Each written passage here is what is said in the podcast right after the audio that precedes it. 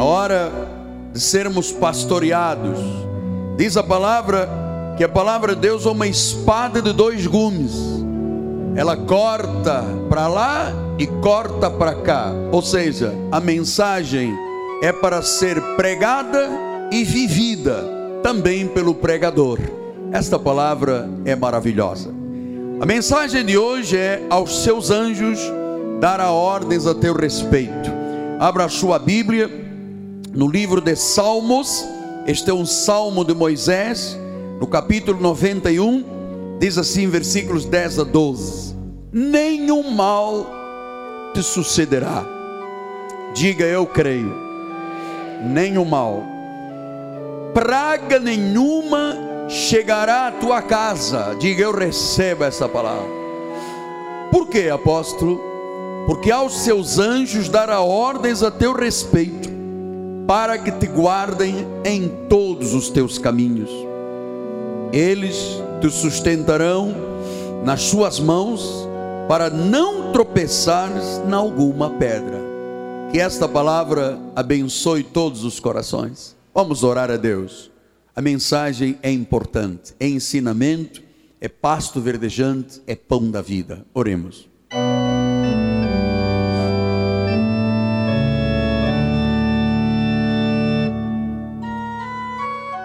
Senhor Jesus Cristo,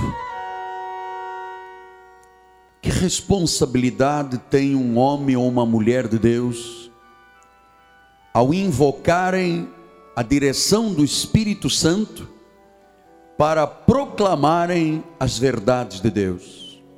Tem que haver absoluta fidelidade com a palavra e com o reino. Pois é desta forma, meu Deus, que tu usas o pregador como um semeador que sai a semear a palavra em cada coração.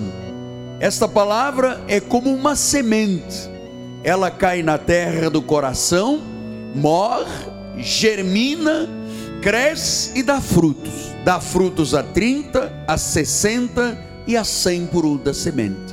Por isso, Deus é com muita alegria, com a felicidade angelical, que agora eu me coloco à tua disposição. Usa-me, Senhor, conforme tens usado nestes últimos 36 anos, para educar, para conscientizar, para informar, para formar, para revelar esta palavra que é apta para discernir, mas é apta para corrigir, é apta para transformar e para educar, em nome de Jesus. E todo o povo de Deus diga: Amém, Amém e Amém. Graças a Deus. Meus filhinhos na fé, santos preciosos, povo de Deus, minha família, selo do meu apostolado, ovelhas do rebanho de Jesus, que me foram confiadas para o pastoreio. Hoje vamos encerrar uma série de mensagens sobre o ministério dos anjos. E este Salmo 91, eu o reputo como o salmo de sabedoria, como o salmo que revela o Deus protetor dos fiéis eleitos do Senhor. Este é o salmo.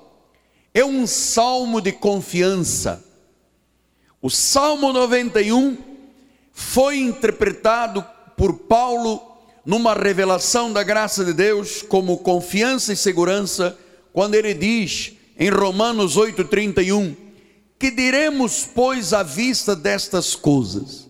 Se Deus é por nós, quem será contra nós? Tenho absoluta certeza que o apóstolo São Paulo tinha o Salmo 91 em mente quando ele, inspirado por Deus, disse isto. O salmo de confiança se traduz na graça por esta palavra: se Deus é por nós, quem será contra nós? Então, o Salmo 91 mostra a proteção de Deus para as horas das dificuldades, mostra a vitória por todos os lados para aqueles que nele confiam.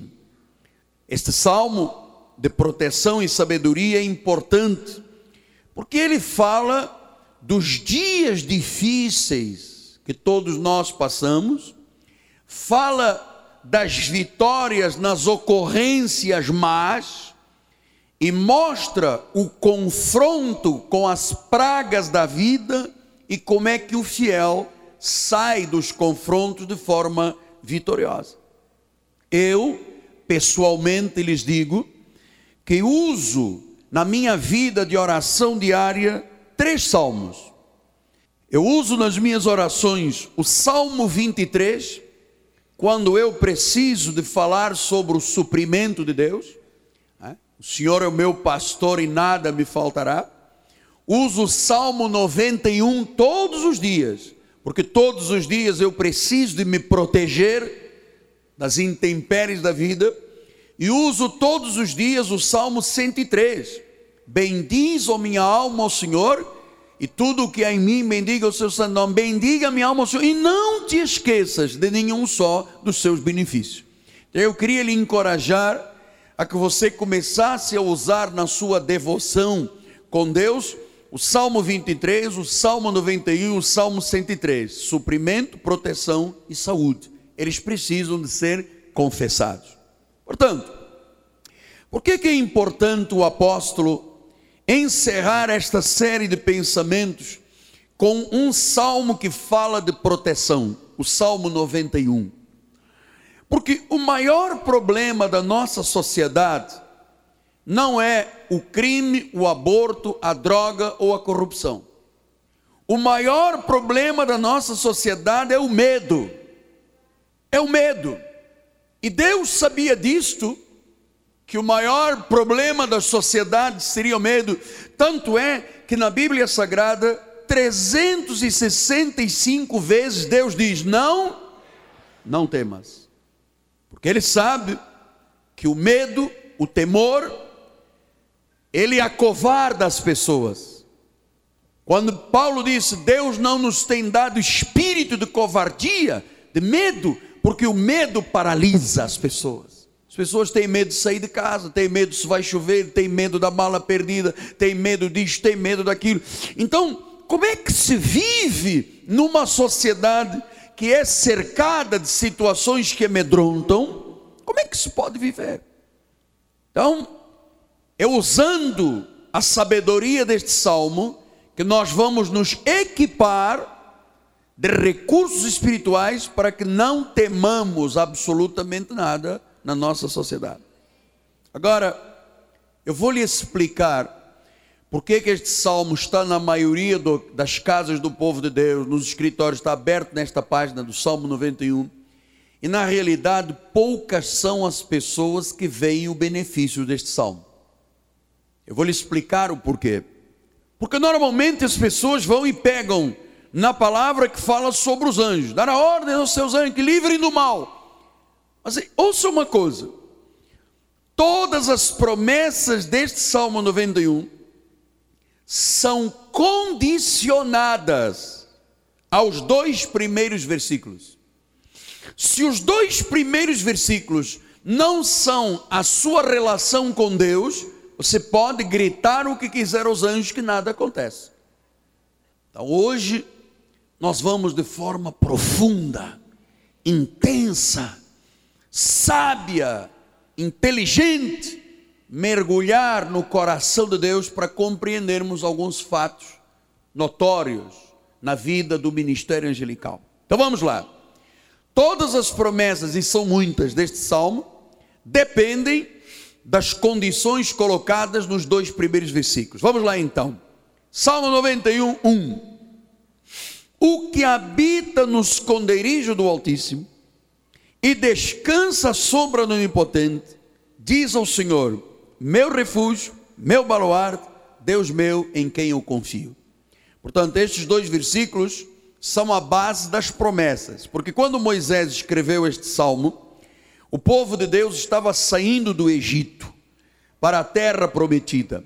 E Deus queria que eles se lembrassem do que Deus já havia feito, mas especialmente aquilo que o Senhor iria fazer na travessia do deserto.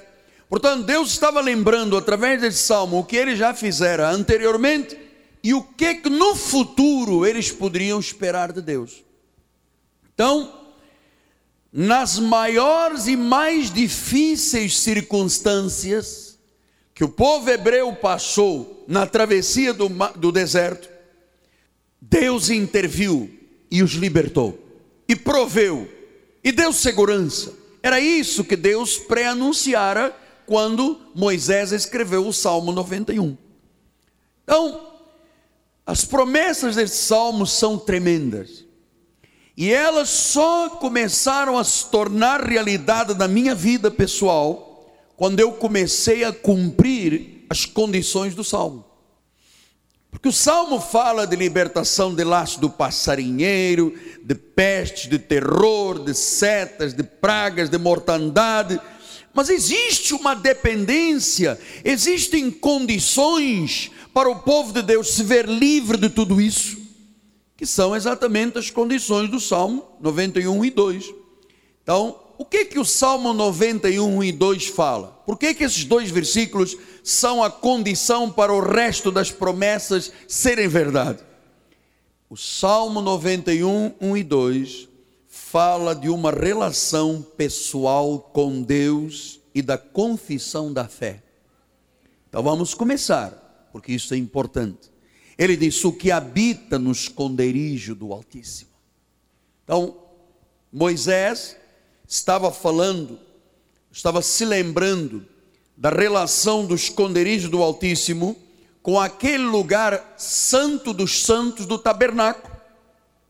E quem é que entrava no lugar santo dos santos do tabernáculo? O sacerdote aquele que tinha uma relação íntima com Deus.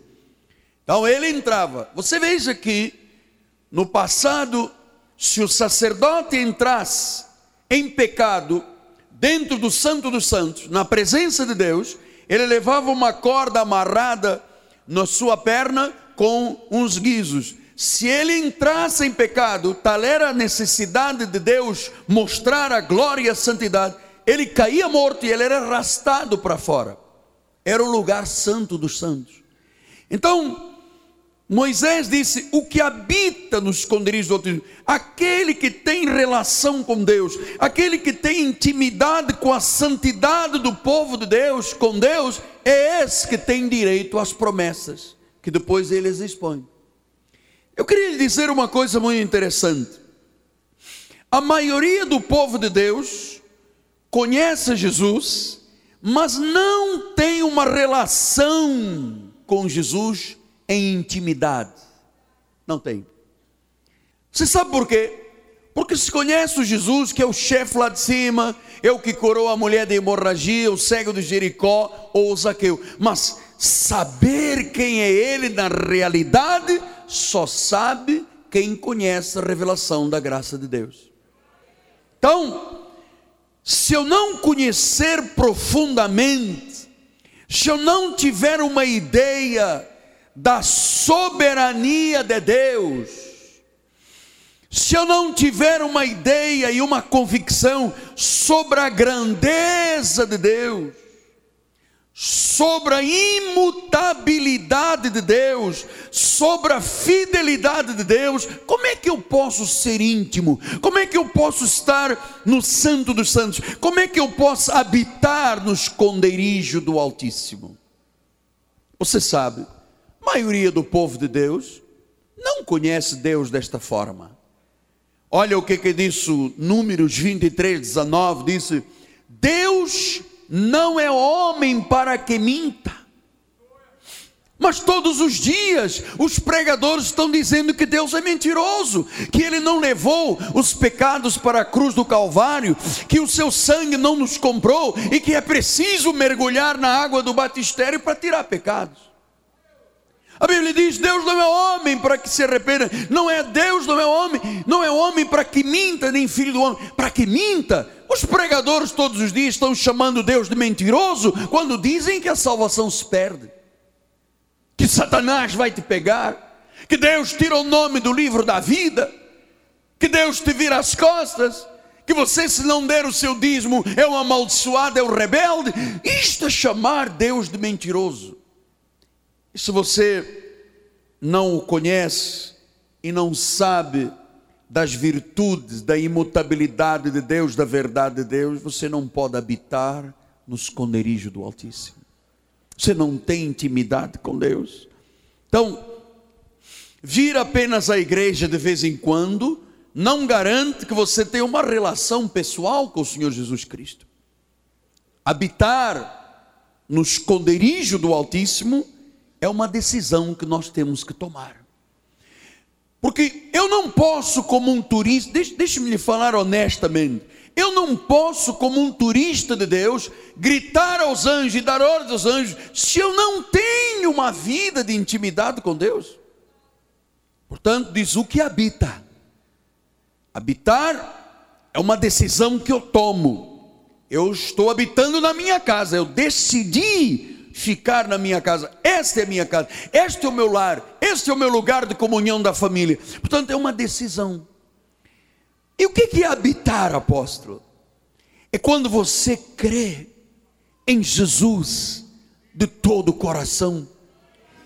É quando você coloca a sua vida inteiramente nas mãos de Deus. É quando você vive uma vida diária de oração.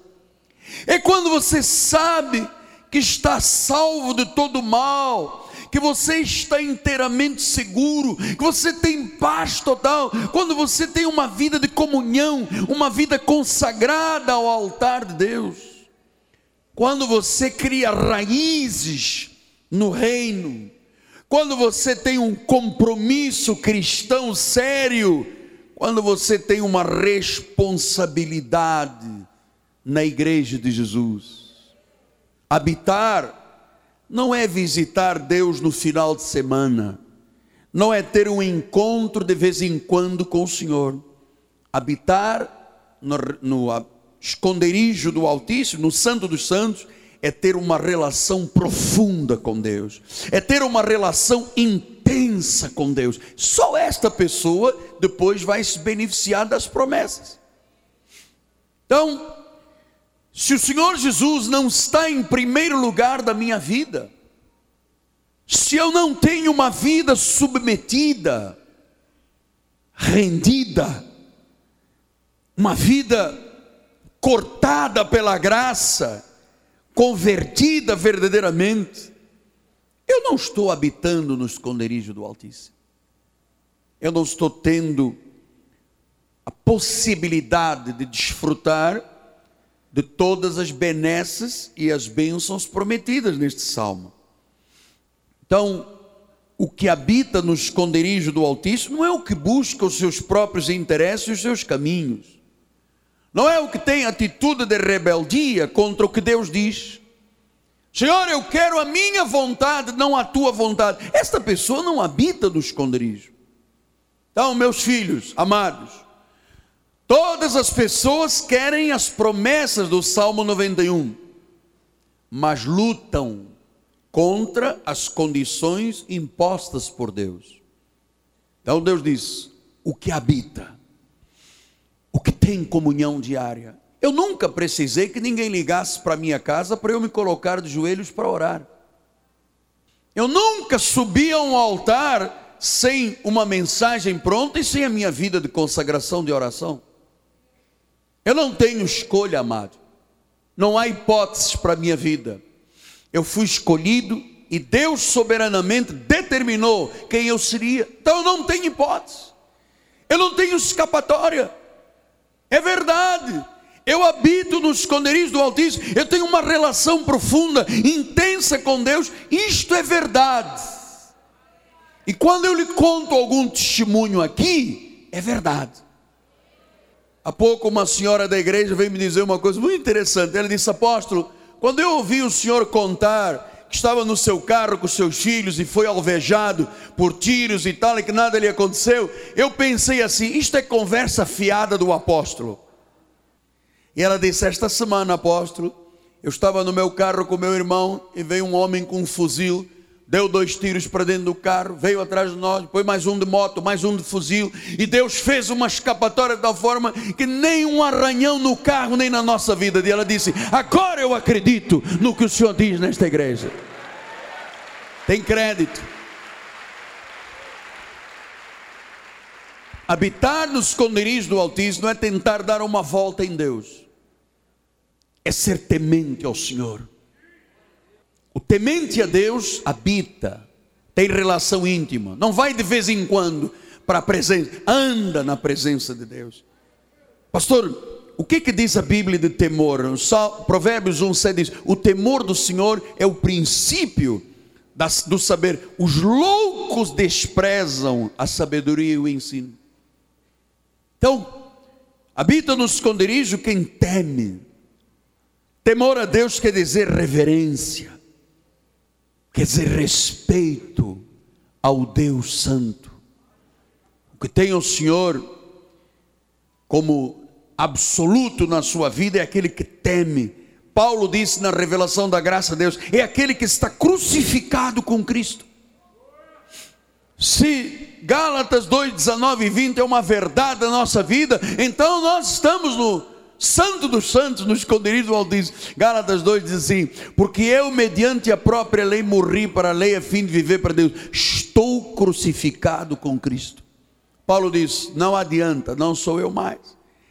Versículo 20: Logo não sou eu mais quem vive, é Cristo que vive em mim, e esse viver que tenho na carne eu vivo pela fé no Filho de Deus que me amou e a si mesmo se entregou. Não sou eu mais quem vive. Pastor, mas hoje à tarde joga o meu time, não dá para vir ao futebol. Depois você vai precisar das promessas. Pastor, mas se chover, depois você vai precisar das promessas. Meu amado, estas são as condições para recebermos as promessas. Eu quero as bênçãos do Salmo 91. Eu quero, eu tenho que obedecer às condições. Versículo 2: Ele diz ao Senhor meu refúgio, meu baluarte, Deus meu em quem eu confio. Então, meu amado, nas tribulações, nas calamidades, absolutamente nada atinge aquele que de forma permanente se refugia em Deus. Não pode tocar. Se tocar, a Bíblia está errada e Deus não existe. Olha, nenhuma força pode contra o poder dos poderes. Nenhuma força pode. Se pudesse, a Bíblia não seria o livro por excelência. Deus não seria Deus.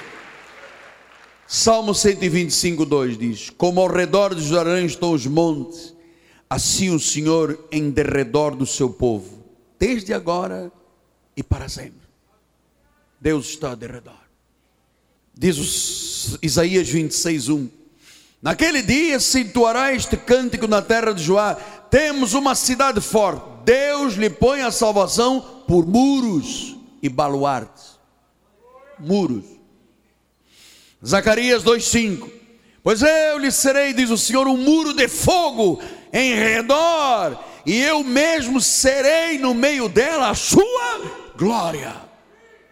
Há um muro de fogo em redor da igreja, há um muro de fogo em redor da tua vida, da tua família, e Deus mesmo está no meio da tua família, Deus mesmo está no meio da igreja. 1 de Pedro 1,5 diz: Sois guardados pelo poder de Deus, mediante a fé, para a salvação preparada para revelar dia. Sois guardados pelo poder de Deus. Então, eu acredito que aquele que diz ao Senhor: Senhor, tu és o meu refúgio, tu és o meu baluarte, tu és o Deus meu em quem eu confio. Veja, o salmista diz: Diz ao Senhor. Significa que nós temos que aprender a dizer estes salmos, a confessar a palavra, a dizer que você crê, que toma posse, que acredita. Por isso é que diz em 2 Coríntios 4,13: tendo, porém, o mesmo espírito da fé, como está escrito: Eu criei, por isso eu falei. Nós cremos, por isso nós falamos. Portanto, hoje, é dia de você dizer: Jesus é o meu refúgio. Diga: Jesus é o meu refúgio, é o meu baluarte, é o meu Deus, é o Deus em quem confio e eu habito no esconderijo do Altíssimo. Você sabe, há anos que eu falo deste salmo com Deus, anos, e eu descobri, desde que comecei a integralizá-lo na minha vida, que a minha confiança não podia estar na força de um homem, mas no Senhor.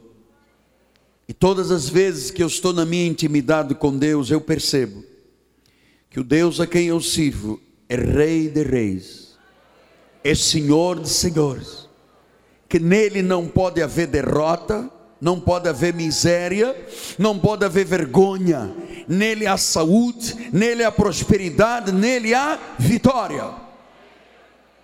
Então, quais são as condições? O que habita no esconderijo do Altíssimo e descansa à sombra onipotente, diz o Senhor: meu refúgio, meu baluarte, Deus meu em quem eu confio. Então, está na intimidade com Deus, tem compromisso com o reino, Jesus está em primeiro lugar, coração está limpo e tranquilo, tem raízes, tem verdade, tem dedicação, tem intimidade com Deus, tem vida consagrada, põe Jesus em primeiro lugar? Sim. Bom, agora sim, agora vem as bênçãos. Porque seria uma injustiça a pessoa por se aberrar com Deus, a dar ordens aos anjos, se ela não tem cumprido as regras de Deus. Quais são as regras do trânsito? Você tem um sinal vermelho, para. Se eu avanço o sinal vermelho, eu posso causar um acidente. Se tem um pardal, multa. Não adianta discutir, a regra é essa. Tem uma placa que diz 80 quilômetros. O governo colocou lá 80 quilômetros. Se eu passar a 88, eu estou multado. São as regras. Mas se eu andar em 80 até 82 de direito, eu posso circular. São as regras. Então, eu queria ainda um minuto, porque antes de passarmos para as bênçãos, porque eu quero lhe estimular, eu gostaria muito que a nossa igreja fosse uma igreja de oração, com valores tão fortes na palavra cristã, que nenhum mal nunca sucedesse aos membros desta igreja. Eu quero que isto suceda. Então, o que habita nos esconderijos do Altíssimo, o que anda no Santo dos Santos, tem intimidade com Deus, conhece Deus, sabe que tem que ter compromisso com Deus. Não adianta pular fora. Tem que estar com vida consagrada. Pastor, mas todos os cultos? Todos os cultos. Quer dizer que se eu depois começar a dizer e a confessar a palavra, eu digo, Senhor é o meu refúgio, meu morar.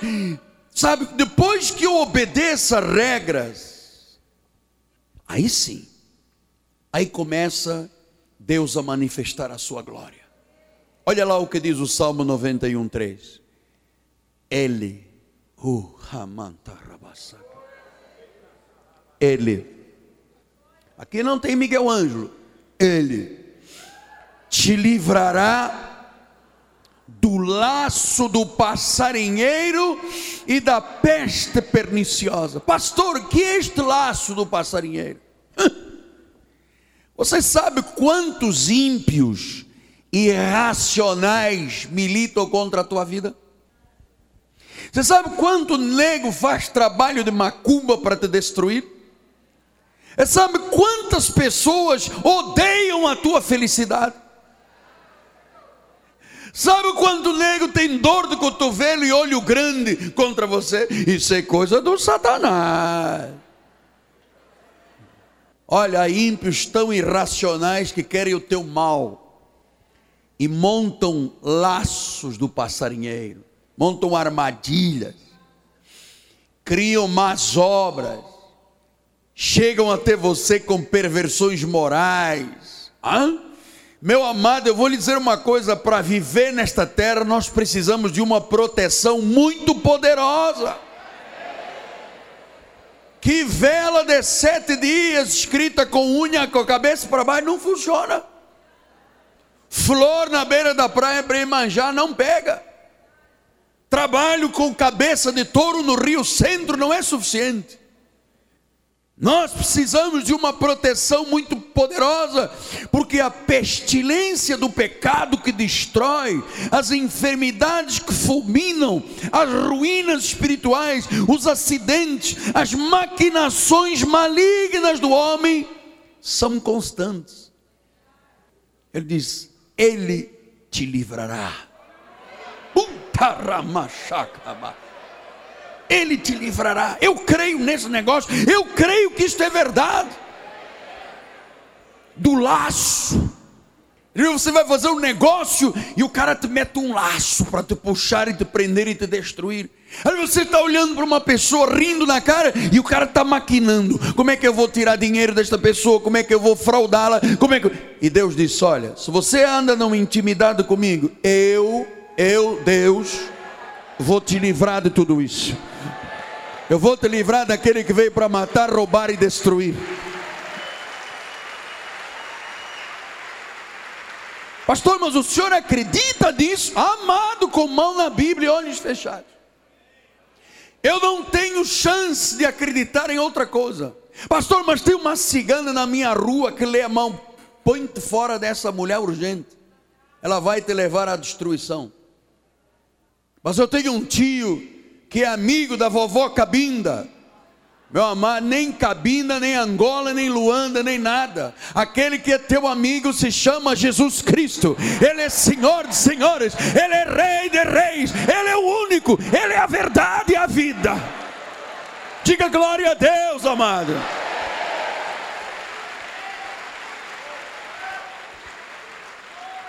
E ele diz no versículo 4: Ele cobrir-te-á com as suas penas.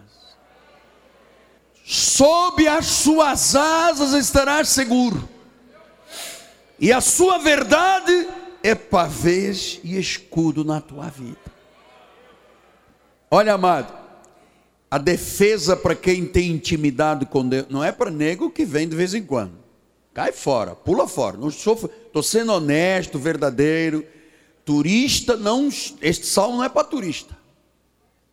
Agora, se habita, se você não dá um passo na tua vida sem chegar lá, Deus, o meu apóstolo diz 10, 20 minutos, 30, uma hora, o que for, eu estou aqui íntimo contigo.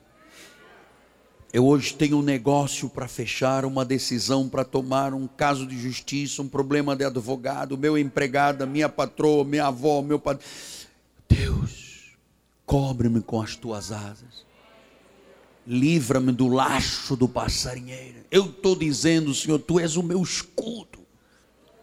Ele diz que ele te cobre, te guarda dos perigos. Exatamente estas asas, Deus está se referindo à águia. Quando a águia está no ninho e cobre os seus filhotes com as suas asas, não há predador que avance a um ninho de águia, não há porque um grito de uma águia espanta os corvos. E quando tu usas a tua trombeta e diz: Eu sei quem tenho crido, o corvo tem que bater em retirada. Porque você tem um pavês que é um escudo pequeno, mas tem um escudo que é o que cobre a tua vida toda, e tem uma verdade que te dá segurança uma verdade que te é ensinada deste altar, que é praticada pelo seu profeta. Efésios 6,16 diz: embraçando sempre o escudo da fé, com o qual podereis apagar todos os dardos inflamados do maligno, todos.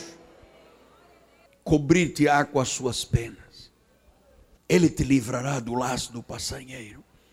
Amado, eu vou lhe dizer uma coisa, eu sinto o meu espírito dizer Algumas pessoas aqui da igreja estavam enredados em laços. Às vezes é um ímpio que vem fazendo promessas de casamento e não é, não é de Deus, é ímpio. Às vezes é uma pessoa que diz: "Olha, vamos fazer um negócio, mas ninguém vai saber, a nota fiscal não é". Meu amado, isto é. Deus diz: "Ele te livrará do laço". Versículo 5. Não te assustarás do terror noturno, nem da seta que voa de dia. Você sabe, seta que voa de dia, nós não temos mais índios aqui na cidade com setas. Mas temos bala perdida.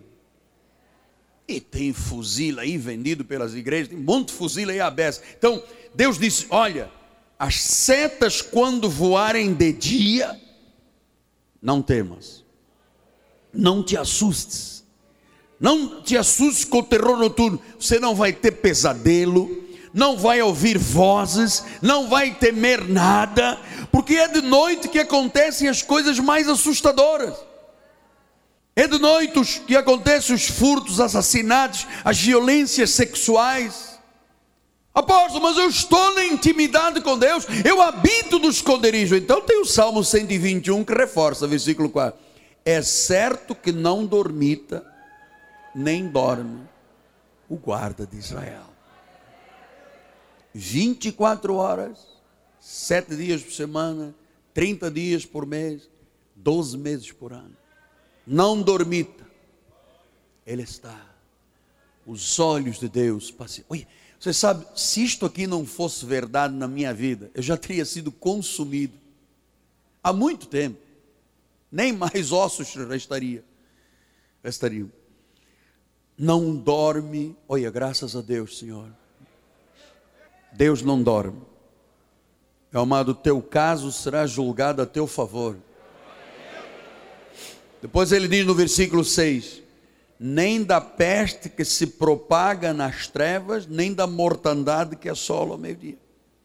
Ou seja, doenças, enfermidades, destruição. O Senhor diz: está no habita, habita no esconderijo do Altíssimo, está na intimidade comigo paga o preço, tem compromisso, é verdadeiro, é leal, está na prática do temor de Deus. Então, versículo 7: vão cair mil ao teu lado, dez mil à tua direita, e tu, tu, não serás atingido. Não serás atingido, eu não serei atingido. Diga: nenhum mal pode me tocar porque eu estou refugiado em Deus. Nenhum mal. Pastor, mas por que, que às vezes os males batem na vida do povo de Deus? Porque eu estou lhe dizendo aqui que tem que se obedecer a condições.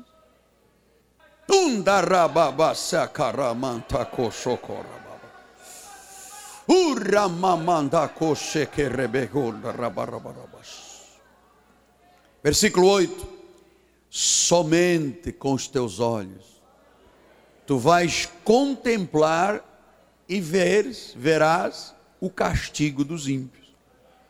Então, apóstolo, como é que uma pessoa pode escapar de tantos males nesta cidade? Como é que uma pessoa pode se sentir seguro com tanta hostilidade, com tantos desastres, com tanto acidente no nosso país? Olha, Deuteronômio 3:22 diz: não temais, porque o Senhor vosso Deus é o que peleja por vós.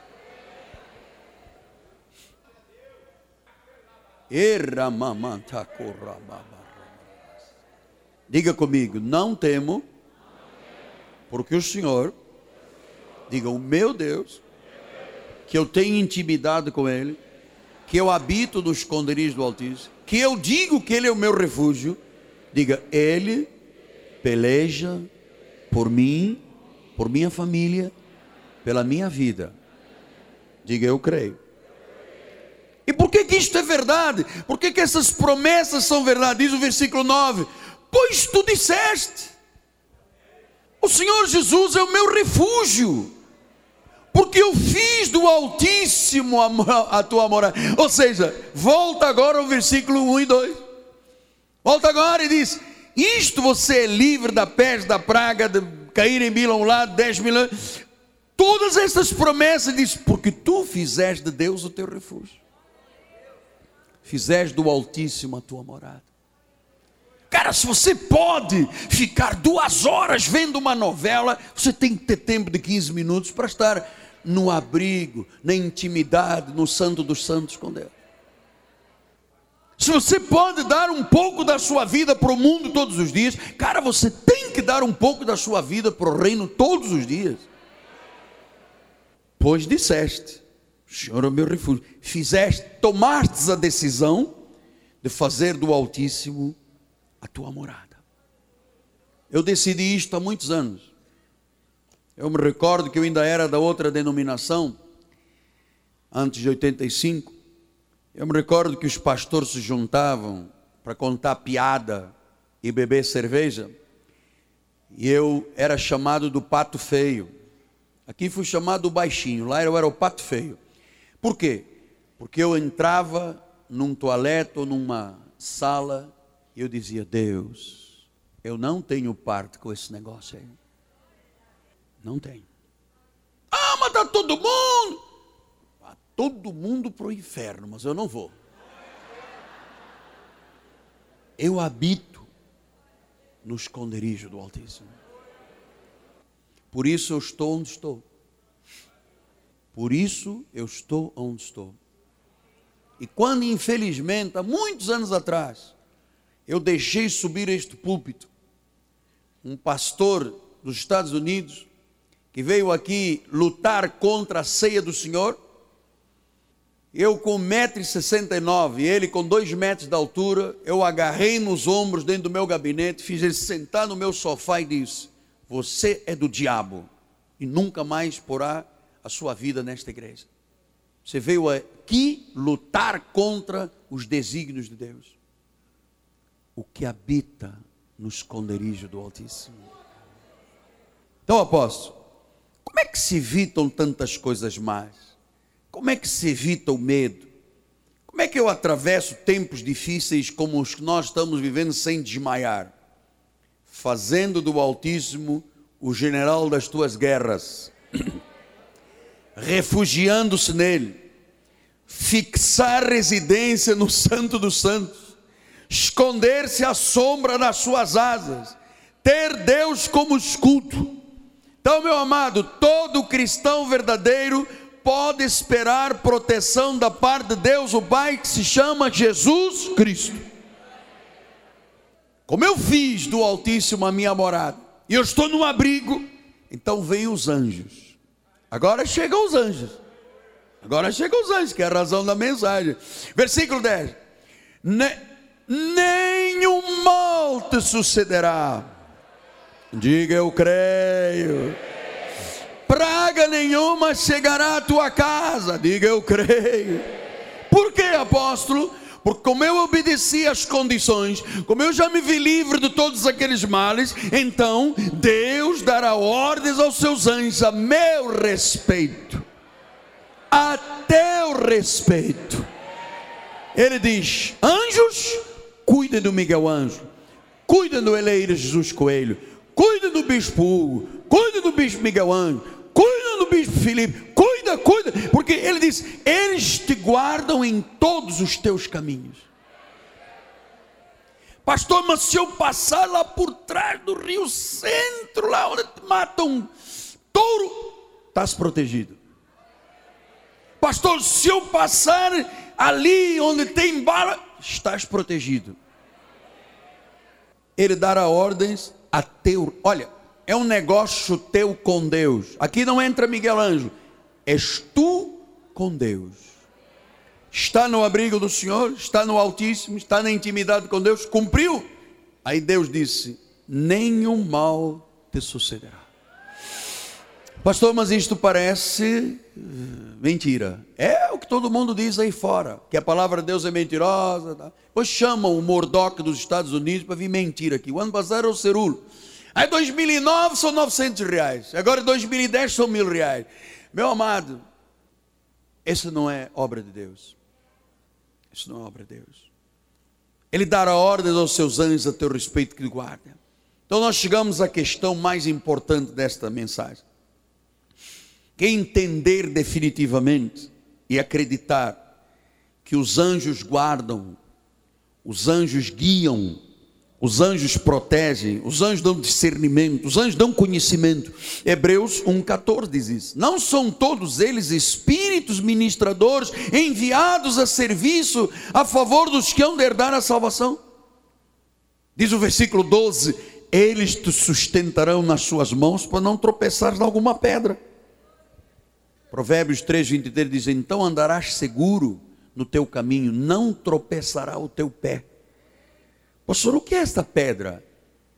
A pedra pode ser um pecado escondido, um SMS que você recebe, um convite para ir a um aniversário, e quando chega lá não é aniversário. Isso é pedra, um perigo, um obstáculo, um fracasso, um ato insensato, é? falta de dinheiro, pobreza, tentações, calamidades, são pedras. Deus disse: Olha, tu andarás seguro e não tropeçará o teu pé. Não tropeça. Diga, eu não tropeço. Versículo número 13, 91. Pisarás. Isto agora é uma metáfora, porque nós não andamos aí na rua pisando leões e áspides e serpentes. Pisarás o leão, a áspide, calcarás aos pés o leãozinho e a serpente. São metáforas de quê? Dos Golias da vida. Todo dia há um leão na nossa frente.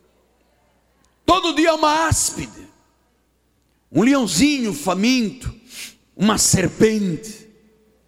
Todo dia. Pisarás e ele diz então qual é o coração desta pessoa. Diz o versículo 14: Porque a mim se apegou com amor. Tu te apegaste a Deus com amor? Tu te apegaste à palavra com amor? Então Deus disse: Eu vou te livrar. Eu vou te pôr a salvo. Você sabe por quê? Porque você conhece o meu nome. Você sabe que eu não sou uma estátua, que eu não sou um ídolo, que eu não sou um aion. Você sabe que eu sou rei, eu sou senhor, eu sou cabeça, eu sou a brilhante estrela da manhã, eu sou teu conselheiro, eu sou Deus forte, eu sou Pai da eternidade, eu sou teu juiz, eu sou teu advogado. Apega-te a mim com amor. Porque se tu te apegas a mim com amor, diz Jesus, eu garanto a tua proteção total. Quem ama Jesus, quem se apega, quem se aferra, quem tem ganas por Ele, quem está ligado, quem ama Jesus, será livrado dos ataques, das tribulações. Sabe por quê? Porque ele diz: Eu conheces o meu nome. Salmo 31, 3 diz: Tu és a minha rocha, a minha fortaleza, por causa do teu nome, tu me conduzirás e me guiarás. Teu nome. Salmo 34, salmodiai ao Senhor, vós que sois seu santo e de graça ao seu santo nome. Jesus Cristo, diga Jesus Cristo. 33, 21, nele o nosso coração se alegra, pois confiamos no seu santo nome. Salmo 8, 1 diz: Ó oh Senhor, nosso Deus, quão magnífico em toda a terra é o teu nome, pois expuseste nos céus a tua majestade. Então, se você conhece o nome e se apega com amor, vem o Salmo 91 que diz: ele me invocará e eu lhe responderei. Na sua angústia eu estarei com ele, livrá-lo-ei e o glorificarei. Versículo 16: saciá-lo-ei com longevidade, vou lhe dar muitos anos de vida e lhe mostrarei a minha salvação. Isto é honra de Deus, amado. Vida longa nesta terra e vida eterna na outra vida. Então preparem-se os irmãos, porque aqui vai ser normal festejarmos os 100 anos. 100 anos do Bispo Hugo, 100 anos do Bispo Eleir, Bispo Eleir, 100 anos, 100 anos do Apóstolo Miguel Anjo. Mas daqui, velhinho, mas velhinho forte, não é velhinho aí tossindo aí. Nada é velhinho andando direitinho. Saciar, Você sabe o que é saciar uma pessoa? Não ter sede, não ter fome, não ter necessidade. Não. Vou saciá-lo, vou lhe dar tudo com longevidade. E depois eu vou lhe mostrar o caminho da salvação. Foste fiel no pouco, entra no gozo do teu Senhor, sobre o muito te colocarei. Portanto, meu amado, tu estás protegido de qualquer perigo, tu estás certo que os anjos de Deus te servem, tu tens a honra e a exaltação de Deus, Deus conhece o seu povo, visita o seu povo no dia da adversidade, sustenta em todas as situações, honra com as suas promessas, Ele concede comunhão e nos conduz ao seu reino e à sua glória. E ele disse no versículo adiante: Eu o glorificarei. Eu gosto dessa palavra, eu o glorificarei. A honra que nós podemos ter nesta terra só pode vir de Deus. Eu o glorificarei. Então eu termino dizendo: Deus mostrará o quanto Ele preza por cada um de nós. Ele é justo e Ele é verdadeiro. Eu me recordo, Bispo uh, Mussalão, quando eu, o irmão e o bispo Zé Carlos estávamos na casinha do engenheiro na construção desta catedral. E tínhamos um funcionário que foi anunciar a um grupo que eu toda sexta-feira vinha pagar. E eu cheguei com mala de pagamento, 65 trabalhadores, um engenheiro, um topógrafo, arquiteto, muita gente. E quando eu me sentei na casinha do engenheiro, Bispo Mussalã de pé, Bispo Zé Carlos do meu lado. Duas armas grandes de cada lado. Eu disse, agora? Olhei para a esquerda, era um negócio grande, prateado. Eu disse, é. Olhei para a direita, era um negócio grande, bronzeado. Eu disse, agora? Deus diz: agora, como eu tenho uma palavra que não muda, eu vou te livrar. Eu me recordo que um deles entrou, apontou a arma para o bispo Mussalã, disse: O que, que você está com essa cara aí? Pum, pum. Picotou a bala e a bala não saiu. O bispo Mussalã chegou a sentir o impacto no peito. Ele olhou para mim e disse: Rebenta o cabo do telefone. Eu não tinha nem força para arrebentar, nem pisar barata naquela hora. Eu tentei, não consegui. O engenheiro da nossa igreja tinha um rosto meio feio e ele olhou e disse: Por que você está me olhando com essa cara feia? Ele disse: Essa é minha cara. Ah, pensei que era cara feia.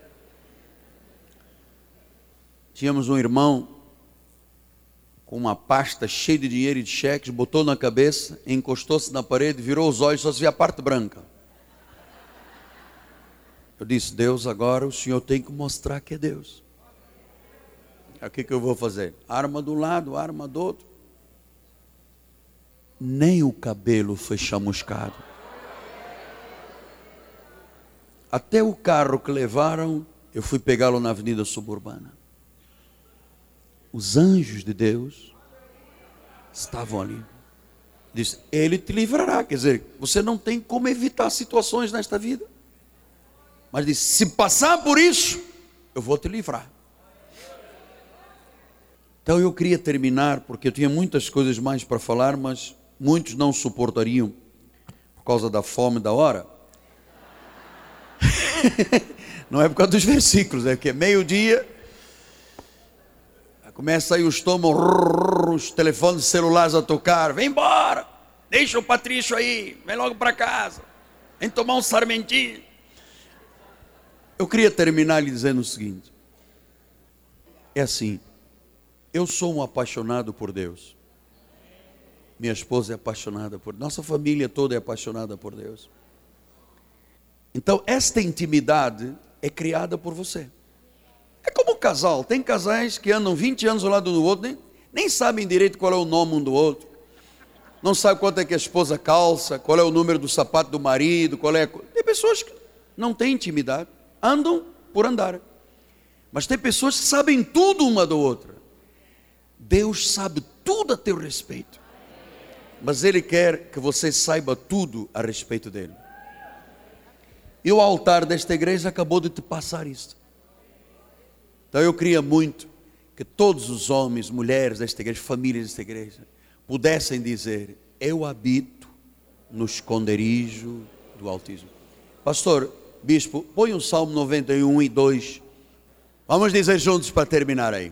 O que habita no esconderijo do Agora para. Agora você vai posar, vai colocar você lá, diga: Eu habito no esconderijo do Altíssimo e descanso à sombra do Onipotente. Digo ao Senhor: meu refúgio, meu baluarte, Deus meu, em quem eu confio. Amém? Quem eu confio.